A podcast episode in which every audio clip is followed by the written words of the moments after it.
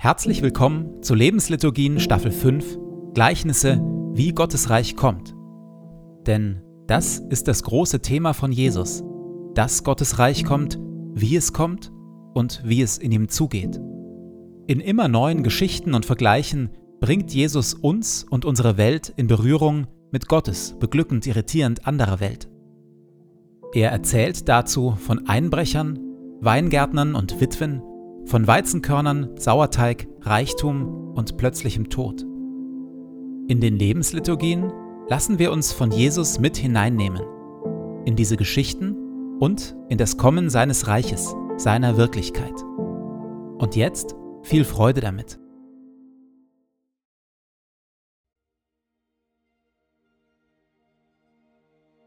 Zu Beginn lasse ich es ruhig werden in mir.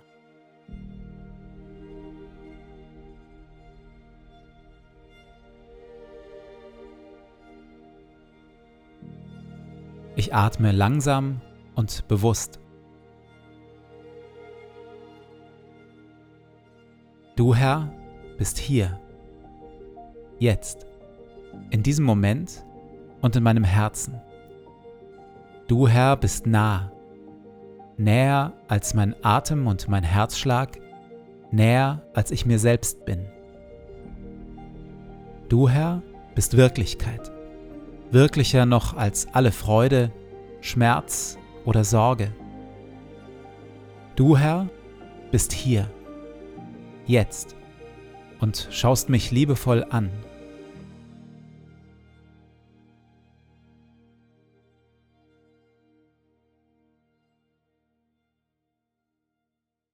Wir hören Worte, wie Jesus Gottes Reich beschreibt, Gottes Reich und wie wir in ihm leben können. Glücklich zu preisen sind die Sanftmütigen und die Friedensstifter, denn sie werden die Erde besitzen und Kinder Gottes genannt werden. Verzichtet also darauf, Böses mit Bösem zu vergelten. Haltet lieber die andere Wange hin. Betet, dass Gottes gutes Reich kommt und sein Wille geschieht. Trachtet immer und überall zuerst nach seinem Reich und seiner Gerechtigkeit dann wird Gott euch alles Übrige dazugeben. Sorgt euch um nichts. Sammelt euch keine Reichtümer hier auf der Erde.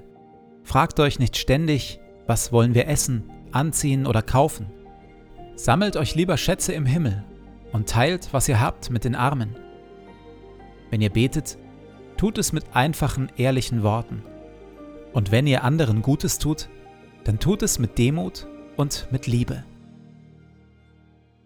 verurteilt und richtet niemanden. Denn selig sind die Barmherzigen und die, die arm sind vor Gott. Wenn wir in dieser letzten Folge der Staffel mal einen Blick zurückwerfen auf all die bisher gehörten Gleichnisse, so fällt auf, alle Gleichnisse, die von der Natur handeln, das Gleichnis vom stillen Wachsen der Saat zum Beispiel oder das vom Senfkorn, oder das von den 100 Schafen und ihrem guten Hirten? Alle Gleichnisse, die von der Natur handeln, atmen so etwas wie Frieden und gute Ordnung. Da jedoch, wo der Mensch im Mittelpunkt steht, kommt es zu dramatischen Verwicklungen und Konflikten.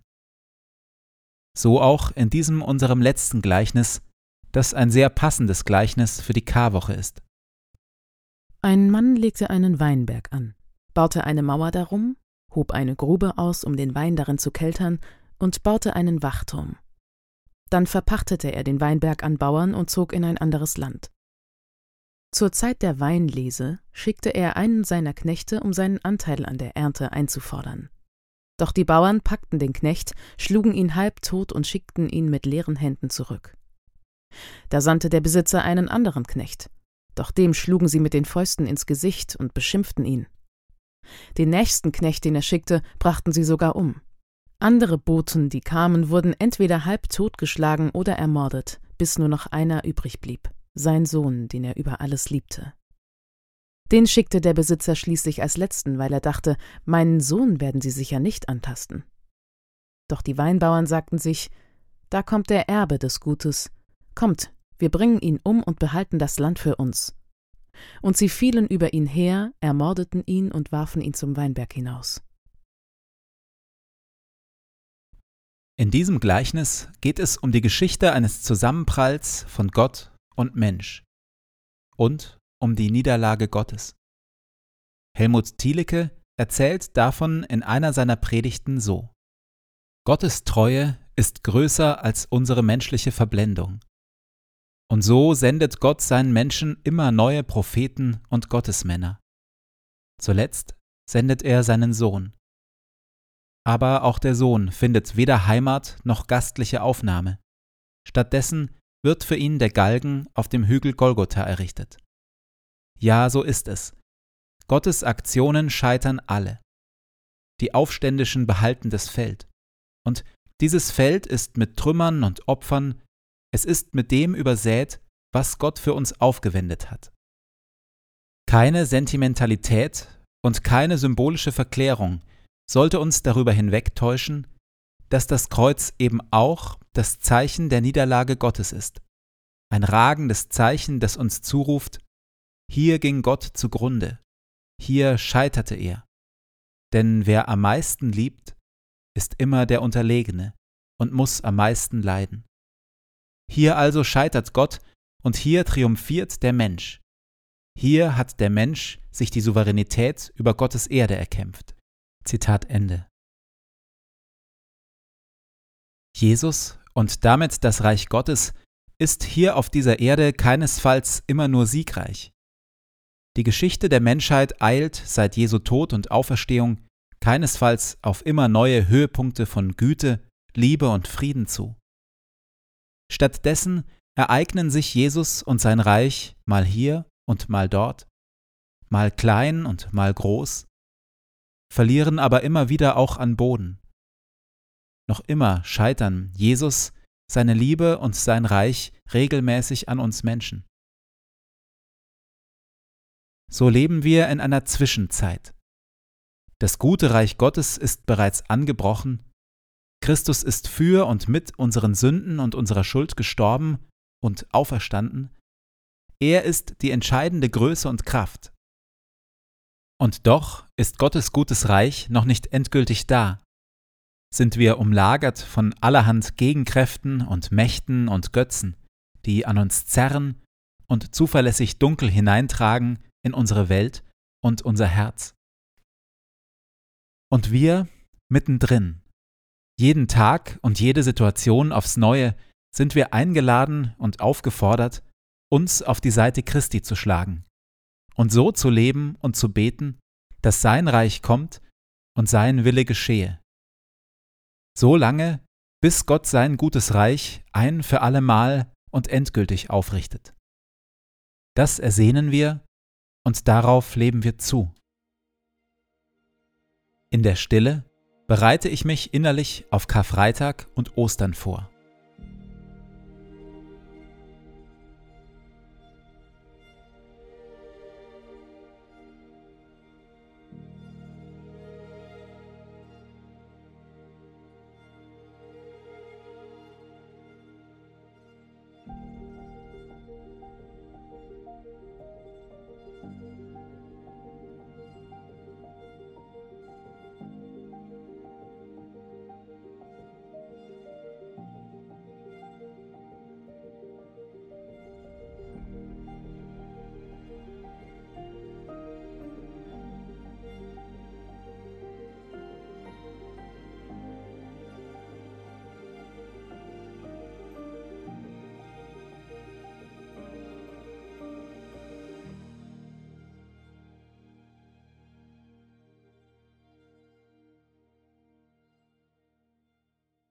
Ich gehe in diesen Tag in dem Vertrauen und mit der Bitte, dass Gottes Reich kommt.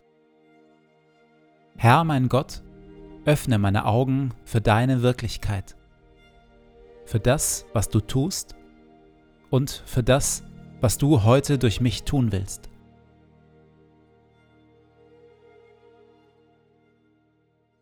Lass dein Reich kommen und deinen guten Willen geschehen, wie im Himmel, so in unseren Parlamenten und den Konzernzentralen unserer Wirtschaft, genauso wie in unseren Schulen, Gefängnissen, Altersheimen und Kirchen.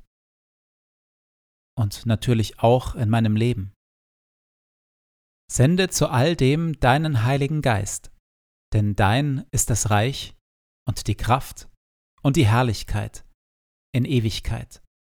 Amen.